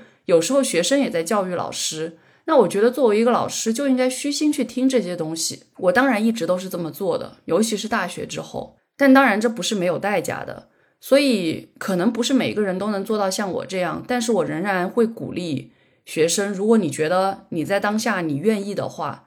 你要勇敢的说出来，不是只是沉默。所以我觉得这真的是两件事情，就是很多的意识，就是不管是生死，或者是心理健康。或者是性教育，或者是情感，或者是种族这个议题，所有的都应该意识到。呃，山和超超刚才讲到的，会让我想到说，如果一个普通的中学老师在当下想要从心理层面去关注和帮助他的学生的话，他其实是需要一些更专业的力量的协助的。就像山刚刚讲到，他说他。面对不同的阶段的学生，会有一些不一样的内容选择。那确实是因为不同年龄段的学生的心理基础是有差别的，而且现在也已经有一些非常成熟的研究指出了这些差别的生理学基础。就比如说，有研究指出，十四岁到十八岁的青少年，他大脑的内侧前额皮质活动明显增强。然后，这个大脑前额皮质呢，是一个负责自我反思的区域，所以青少年会相比于儿童和成年人要更容易感到难为情。我们在青少年的阶段，可能都会有这样的感觉，会觉得有一群假想的观众在不停的讨论自己、评价自己。基于这些对青少年心理特征的了解，老师才有可能做出有针对性的教育内容和教育策略的选择。其实我也有耳闻过，就早些年在比如心理咨询行业所出现的从业的乱象，也听到有朋友说起过，就因为种种原因，学校的心理咨询室，嗯，由没有资质的老师去负责和学生进行谈话。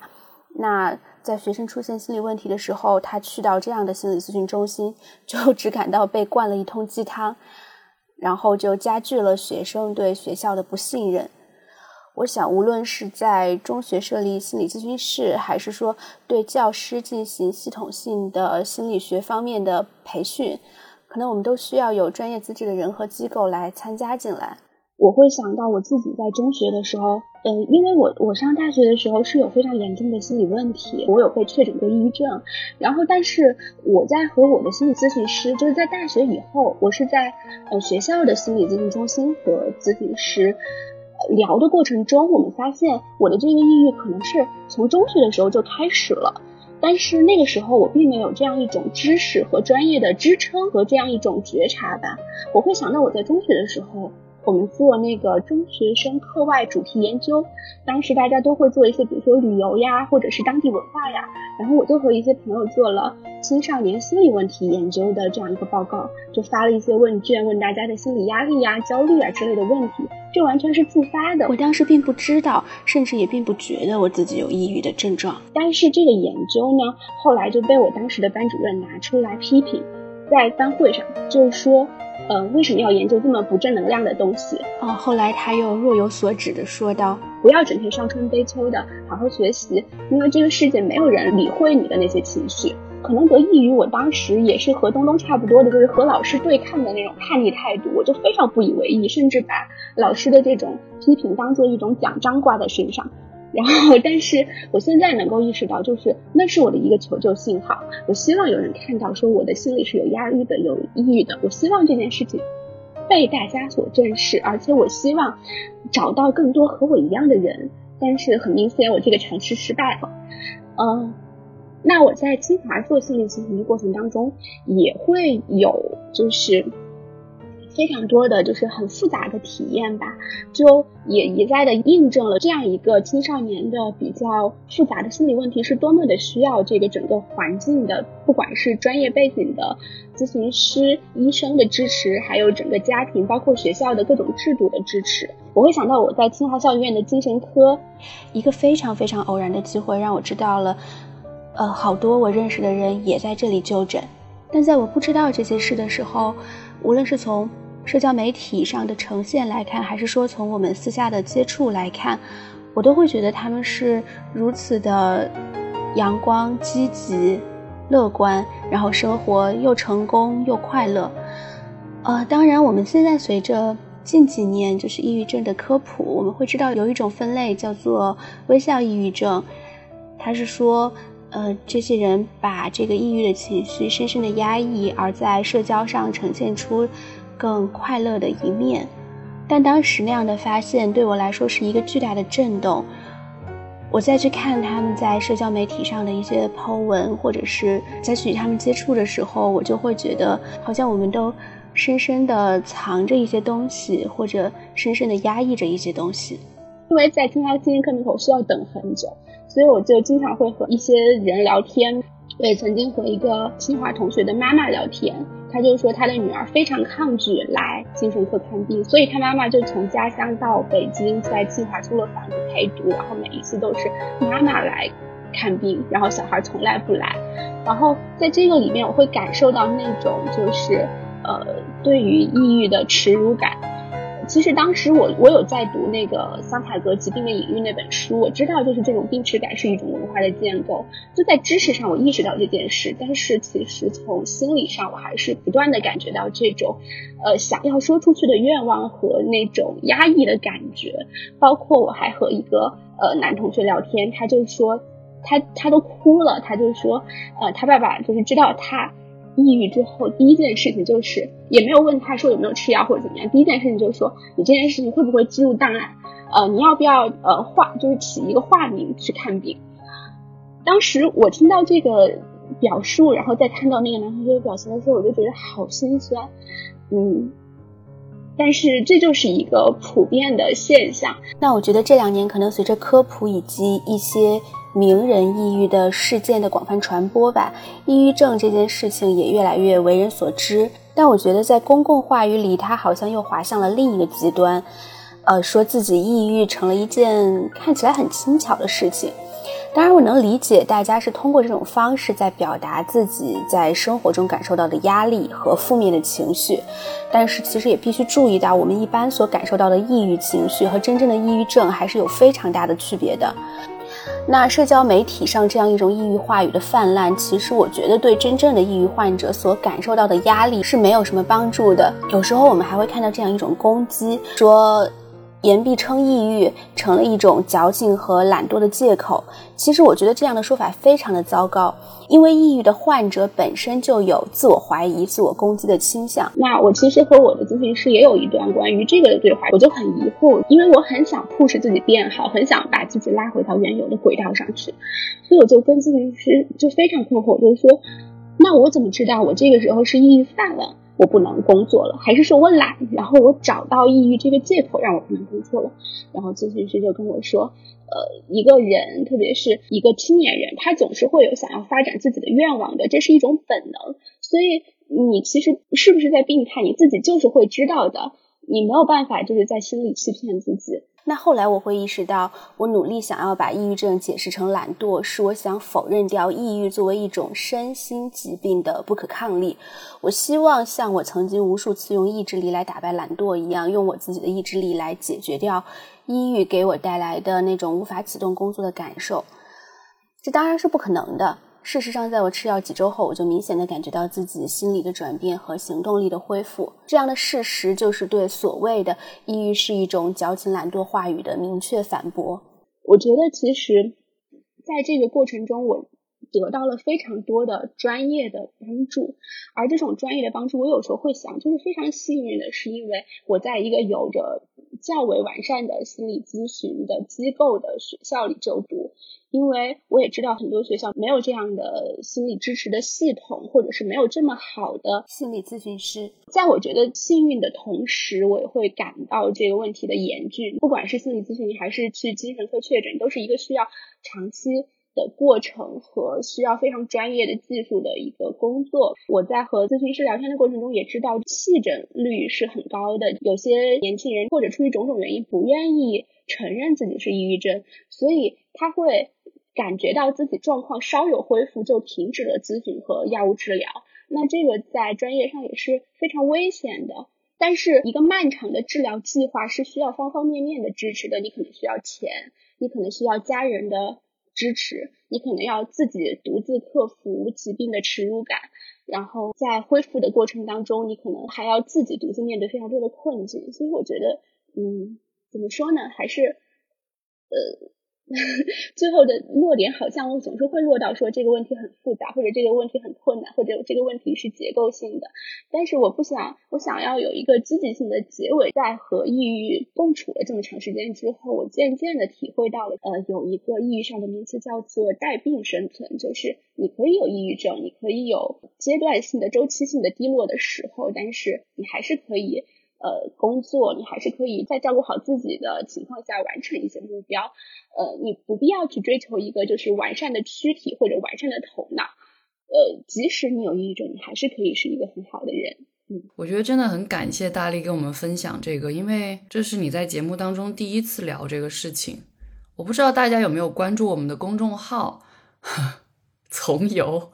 就是已经万年没有更新的一个公众号，但是呢。其实那个公众号的第一篇文章就是大力在跟我们分享他的故事，但是真的在节目当中分享这个故事是第一次，所以我真的很感激，因为我第一次听到大力跟我分享他的故事，也应该在大概七年前了吧，可能我二年级的时候还是什么时候，我当时听到可能是我的。人生当中第一次或者第二次这么近距离的接触到抑郁症这个名词，我当时也是带着很多的可能一些社会上面的偏见也好，或者是不理解也好去看待这个事的。但因为大力是我非常非常好的朋友，我同时又会觉得这个事情值得我去好好的理解跟看待。我觉得那是一个对我来说也有很大转变的一个点。当然，那之后我身边的很好的朋友。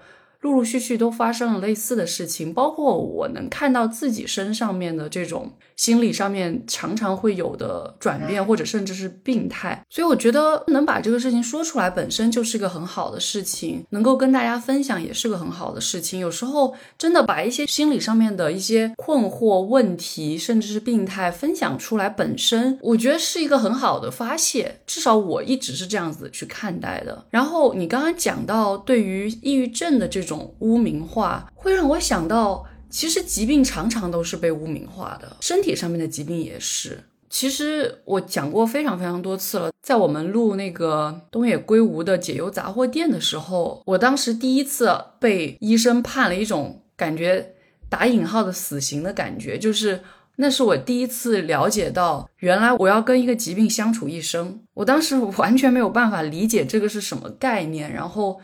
我会觉得。怎么可能呢？我从小到大，我所知道的都是我们要去追求一个健康的身体。然后为什么我才这么年轻就会有一个疾病要伴随一生呢？然后特别有意思的就是。这个话在前几天我去定期身体检查的时候，另外一个医生，美国的一个医生又跟我说了一次。他说：“你这个病呢，是一辈子都不会好的，你就得学会跟他相处。其实也很简单，每天吃个药就行了，没有什么别的啊。”但是就是我听到的那一刻，我当然比当年那那应该是七八年前了要释然很多。而且这个病也不是从七八年前才开始的，而是可能十几年前我在。青少年时期就开始了。我当时在听到的时候，我就会觉得好像是可以释然很多，但是仍然会有一些纠结跟挣扎。我觉得这种纠结跟挣扎很大程度上跟我妈也有关。我妈一直跟我说，这个事情你千万不要告诉任何人，这个事情我们两个知道就好了，我们两个来去应对。但是我觉得这不对。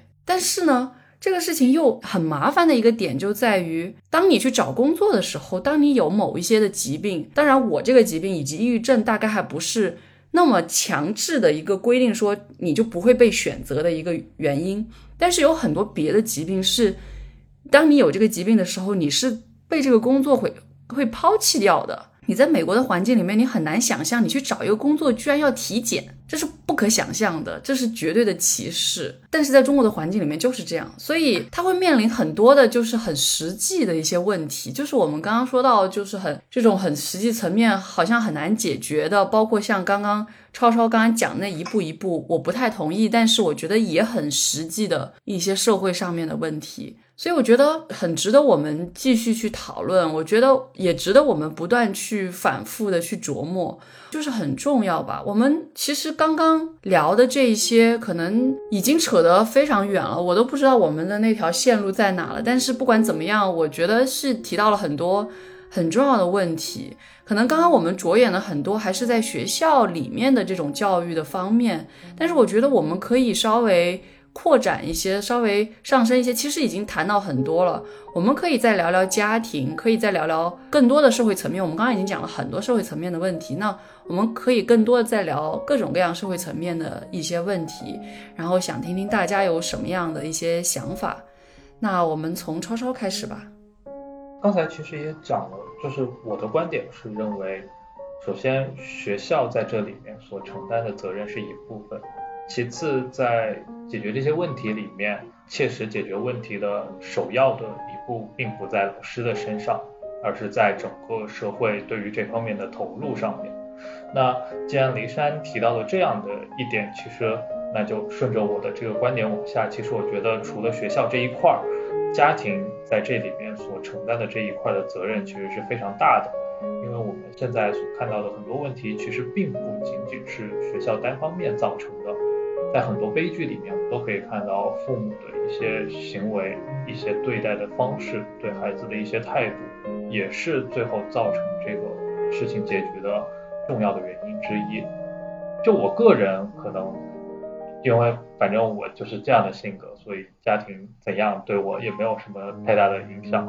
但是周围也确实有因为家庭的一些原因，所以对。自己的一些性格方面，对自己的一些日常的生活，然后和其他人相处的这样的一个关系有了一些影响。当然，可能在我能够认知到的范围，这些影响都还没有大到说造成特别大的生活上面的障碍，甚至最后导致一些不太好的结果的。但是，仅仅只是这种程度就已经会对一个人造成这么大的影响了。那更多的东西，我觉得也是可想而知的。所以在这种情况下，家庭其实目前真的是在教育的这个整个的阶段里面，尤其是高中这一块儿，就是大家可能住校或者即使不住校，早上六七点就上学，然后晚上八九点才回来，似乎显得家庭在这个里面参与的比较少。但我觉得就是整个家庭的这种氛围，然后因为老师毕竟。一个老师是对非常多的学生的，哪怕是两三个班，可能也是大几十个甚至上百个学生，而家长是真的一对一的，然后父母都是对你一个。那在这种情况下，我觉得有很多这种个体性的问题，其实家长是有一个更好的途径，或者说天然的具有优势，是可以更深入的去了解这些东西的。那如果能够在这个层面上面，比如说给予家长一些指引。然后给予一些比较好的这种沟通的渠道，让家长和学校之间能够有一个比较良性的反馈。那在这种情况下，我觉得有很多的问题其实是可以更好的去解决的。其实，在前面林珊有讲到说，我们大家都看了一本书，就是《别人家的孩子》，那个里面有花一些笔墨分析主人公的接受家庭教育的情况。我想提的一点就是，主人公有一个弟弟，在那个故事里面，我们可以很明显的看到，他作为非独生子女家庭，他作为女生，他所接受到的这种教育，他的期望，父母对待姐弟俩的态度其实是截然不同的。我们几个其实是作为独生子女，可能没有办法体会到这样的一个成长经历。随着各种生育政策的放开，会有越来越多的家庭需要面对多子女的心理健康的一个问题，也会有很多的研究在讨论说头胎和二胎之间这种关系，以及父母要如何平衡两个孩子或者多个孩子之间的这样一种问题。我觉得都是蛮值得思考的。刚才戴丽跟我们分享了她的一些经历，也讲到了关于心理疾病污名化以及这种病耻感的问题。我想补充一下，心理疾病在制度化、系统化层面的一些污名，就不是说那种个人层面你怎么看待，我怎么看待心理疾病，而是制度层面的。大家可能会知道，去年有一个新闻，就是将抑郁症筛查。纳入高中以及高校学生体检政策的本意当然是想加强防治，但是在现实操作过程中是有非常多的问题的。现在有很多年轻人可能真的迈出了求助的那一步，但是向学校心理咨询机构求助的这种经历，反而加剧了他们对制度的不信任，因为他们得到的可能不是帮助，而是隐私被打破，可能会被告知院系或者家长。被重点关注、重点监控。我记得之前李雪琴讲过，她在本科的时候去北大心理中心求助，结果就直接被报告给了学院的老师。这种简单粗暴的筛查和防控，很可能只会将学生病理化、边缘化、问题化，它会变成需要被监视的、需要被解决的问题。那在这种情况下，给学校多配。一个、两个、三个心理老师又有什么用呢？另外还有一个就是，到现在为止，这个双向情感障碍还是被划定在严重精神障碍里面的，这就涉及到严重精神障碍患者的登记报告与建档，以及随之而来的随访制度。这点可能各地的具体实施状况不一样，但是这种对双向情感障碍不分轻重划定的合理性，我觉得本身就应该打个问号。更何况人的心理状态是持续多变的，使用档案监控、发病报告这种方式，只能说是一种很机械化的处理，在无形中间会阻碍患者的求助，也会加剧大家的这种病耻感。如果看社会环境的话，我觉得这种污名的新闻就更多了。也是去年十月份的时候，我记得有个新闻，就是山东有个女生，她抑郁症去南京问诊，然后被航空公司拒绝登机。那这种后果，可能个体和家庭都会因为心理疾病感到羞耻和抗拒，不会愿意去接受治疗。当然，我们现在这个治疗环境本身也是参差不齐的。再有一点就是，我觉得病理化之后，大家会容易把心理疾病当做一个原因，而不是某个结果。他为什么会自杀呢？因为他有抑郁症。哦，这样啊，那就知道了，结束。但是问题就在于，不可以在这里结束的，它不是一个。凭空冒出来的解释一切的原因，我自己当然是没有办法去找到或者分析每个悲剧的原因。毕竟大家都只能说事后去推断拼凑，并不能确定真正的原因是什么，最初的种子是什么，最后的稻草又是什么。但是设想，我们身处一个以成绩、成功、财富为衡量标准的价值体系，同时社会又是阶层固化、努力无望。似乎毕业就是社畜的环境，在这种张力之下，还会有人不断的想要塑造一个理想中的标准后浪。你要学习好，要事业有成，要家庭幸福，还要阳光向上，要积极健康，甚至最近连躺平都不能讲了。我觉得接下来就是我的名字可能都要被禁了。这样一个时代，它越发的逼仄，每个人都有下坠的恐惧，那这种异化就会折射在每个个体的精神层面。自然也就会影响到每一个家庭以及每个家庭中间的孩子。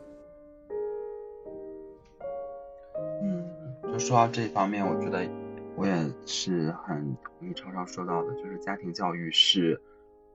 很重要的，去补充学校教育的一个方面，尤其是在针对具体的个人的时候。而且我也是在近期有一个特别深的感受，就是。我觉得一个家庭对小孩的爱是非常重要的。我以前会觉得说爱的方式很重要，就是爱不爱不存在这个问题。我甚至以前就是常常在我们的节目讨论的时候，唐会在我们讨论关于这个家庭关系的时候，会在最后强调一句说每个人的家庭关系是不一样的的时候，我会想说，哎，这个有没有必要性？就是我会觉得说每一个父母对自己的小孩都是有爱的，但是我自己近期呃去参与一些就是朋友的这个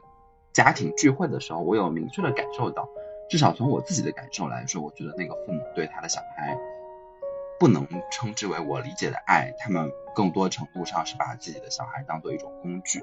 包括说我们在读的这个别人家的这个孩子。这本书里面，我觉得多多少少，这个父母对于他的孩子的这个相处方式，对于孩子的这个期望，某种程度上也是在把孩子当做他的一个附属品去塑造他，去教育他，然后希望他能够借由孩子去实现某种层面上的这个阶层超越。那如果是这个层面上的话，我就会觉得说，就是首先好的家庭关系里面，父母应该对孩子是有爱的。就是如果你没有做好准备去爱你的孩子，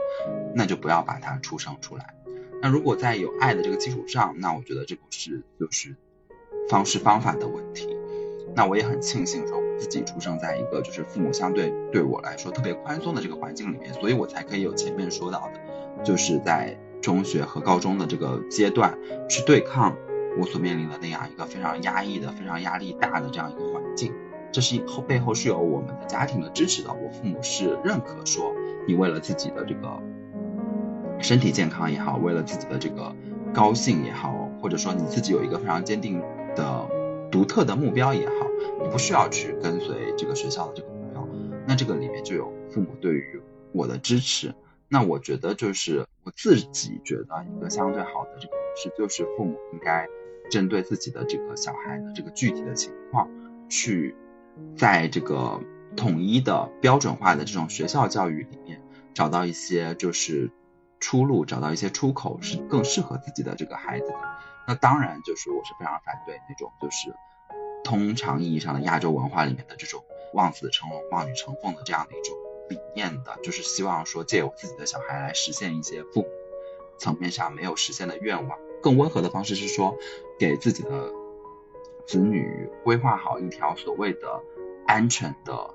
就是大多人行之有效的这样一条路径，然后让他按照这种方式去按部就班的成长，我觉得也是没有必要的。必须考虑自己每一个就是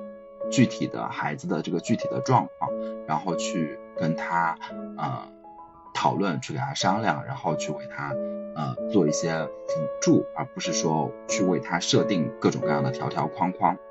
就是因为学校教育可能只涉及到你的人生的前二十几年，但是跟父母的这个教育可能是，或者说跟父母的这个关系是会牵涉到你一生的。那尤其是现在，比如说我们可能面临到的各种各样的压力层面上来说，有很多就是来自于家庭给的，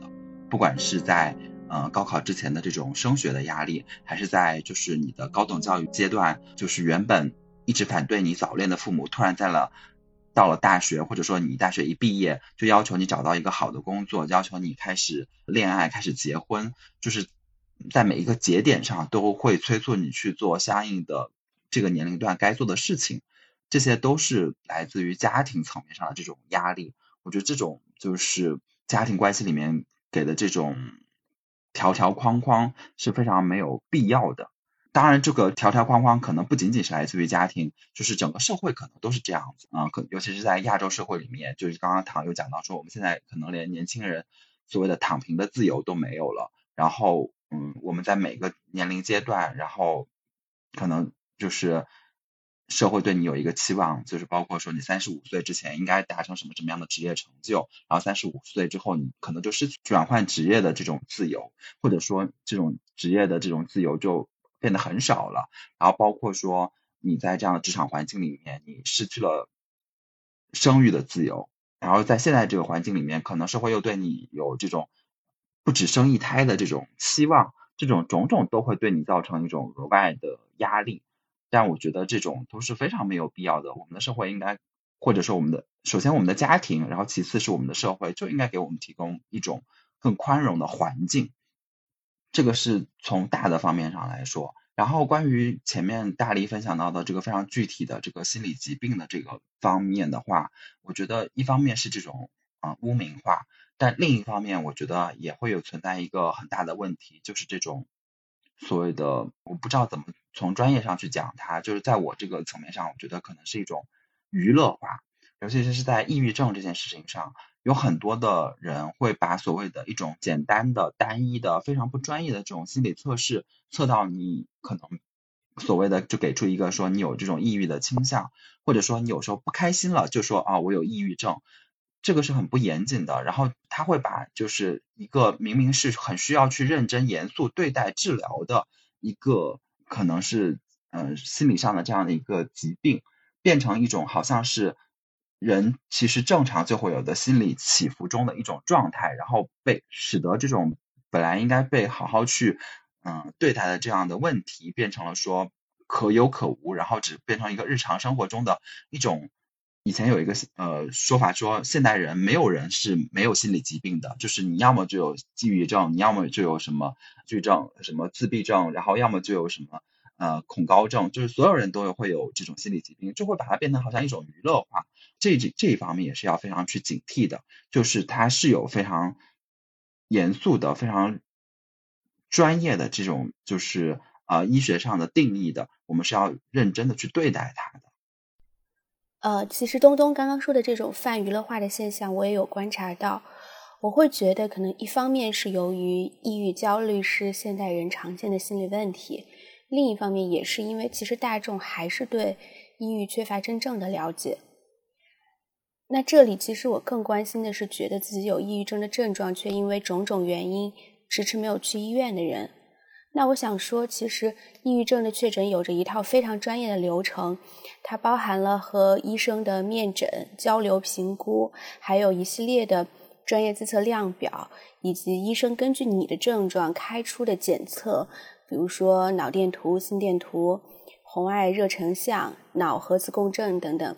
那因为抑郁症的内部也存在着诸如轻度、中度、重度的抑郁、单向、双向抑郁，还有包括比如继发性抑郁、持续性抑郁等等一系列的细致划分。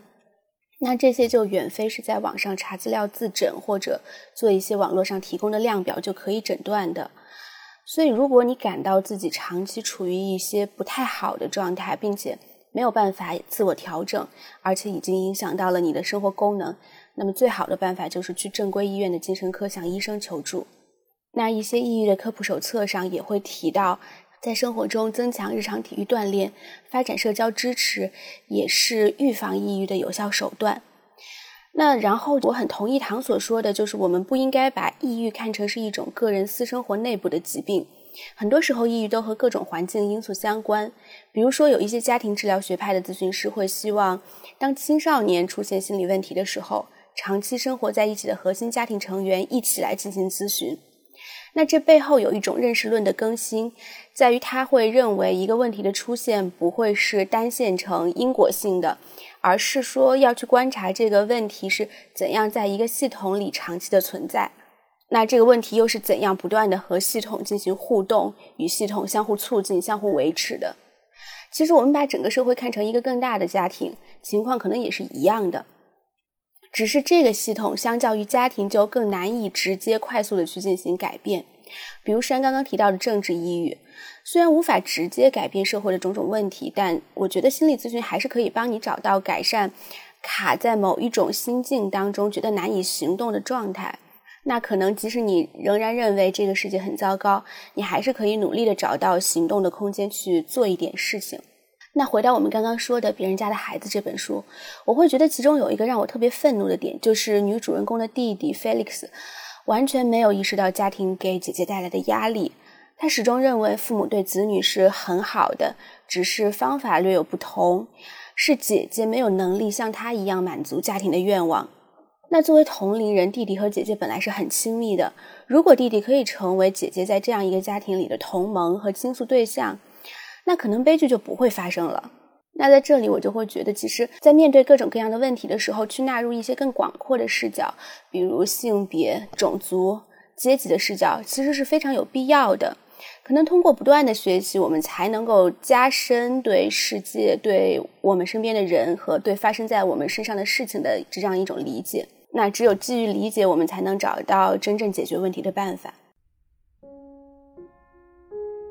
我觉得大家都聊了很多议题，可能我们在这里给大家呈现的还很散乱，只是说提到了很多的点，想跟大家去分享，然后想可能引起大家的注意。但是关于青少年的成长教育当中面临的方方面面的问题，其实是很难一下子用一个节目就跟大家讲的非常清晰的，只是可能很多都是我们的观察，然后。想跟大家去分享，然后想跟大家一起去思考。我知道我们的听众当中也有很多的朋友是青少年，然后包括是中学生。我觉得，如果你在你的成长过程当中面临了各种各样的问题，当然可以去找自己身边的朋友，去找自己信任的老师，同时也可以去找各种各样的心理咨询的机构。现在很多的医院里面都有专门的心理咨询的中心。也有很多的专业机构可以去供你发现跟做一些咨询，所以我其实是觉得，如果有什么就不要憋在心里，还是可以把它说出来。这个可能是迈出所有东西的第一步。但是除此之外，我们其实更想说的，或许真的是对于我们现在所处的这种社会的反思。可能我们反思的东西都还非常的浅显，都还需要我们不断的思考。但是我也是。很想反思自己处在这个社会当中的位置，然后怎么能够更好的服务于我所教的学生，然后同时也希望自己作为一个学生，然后未来如果可能的话，作为一个老师，应该怎么更好的去做自己吧？这些都是我觉得。既关乎于我自身，又关乎于这个社会的各种各样的议题，我们肯定会接着往下去聊，也希望大家能够跟我们去分享。如果你信任我们，然后想跟我们去分享一些更私下的东西，我们其实欢迎，但可能我们不一定能真正帮到你更多，但是或许你能跟我们发泄出来，也是一个很好的开始，但是。我觉得就是要相信，总是还有那个可以去寻求的帮助的，然后不要那么快的绝望。我觉得是很重要的，就是我们永远都在这里，可以听你说。至少这大概是我很想传达的一些思考吧。那今天我们的节目就到这里了。我是蒋灵山，我是唐，我是东东，我是超超，我是尹丽。我们下期节目再见。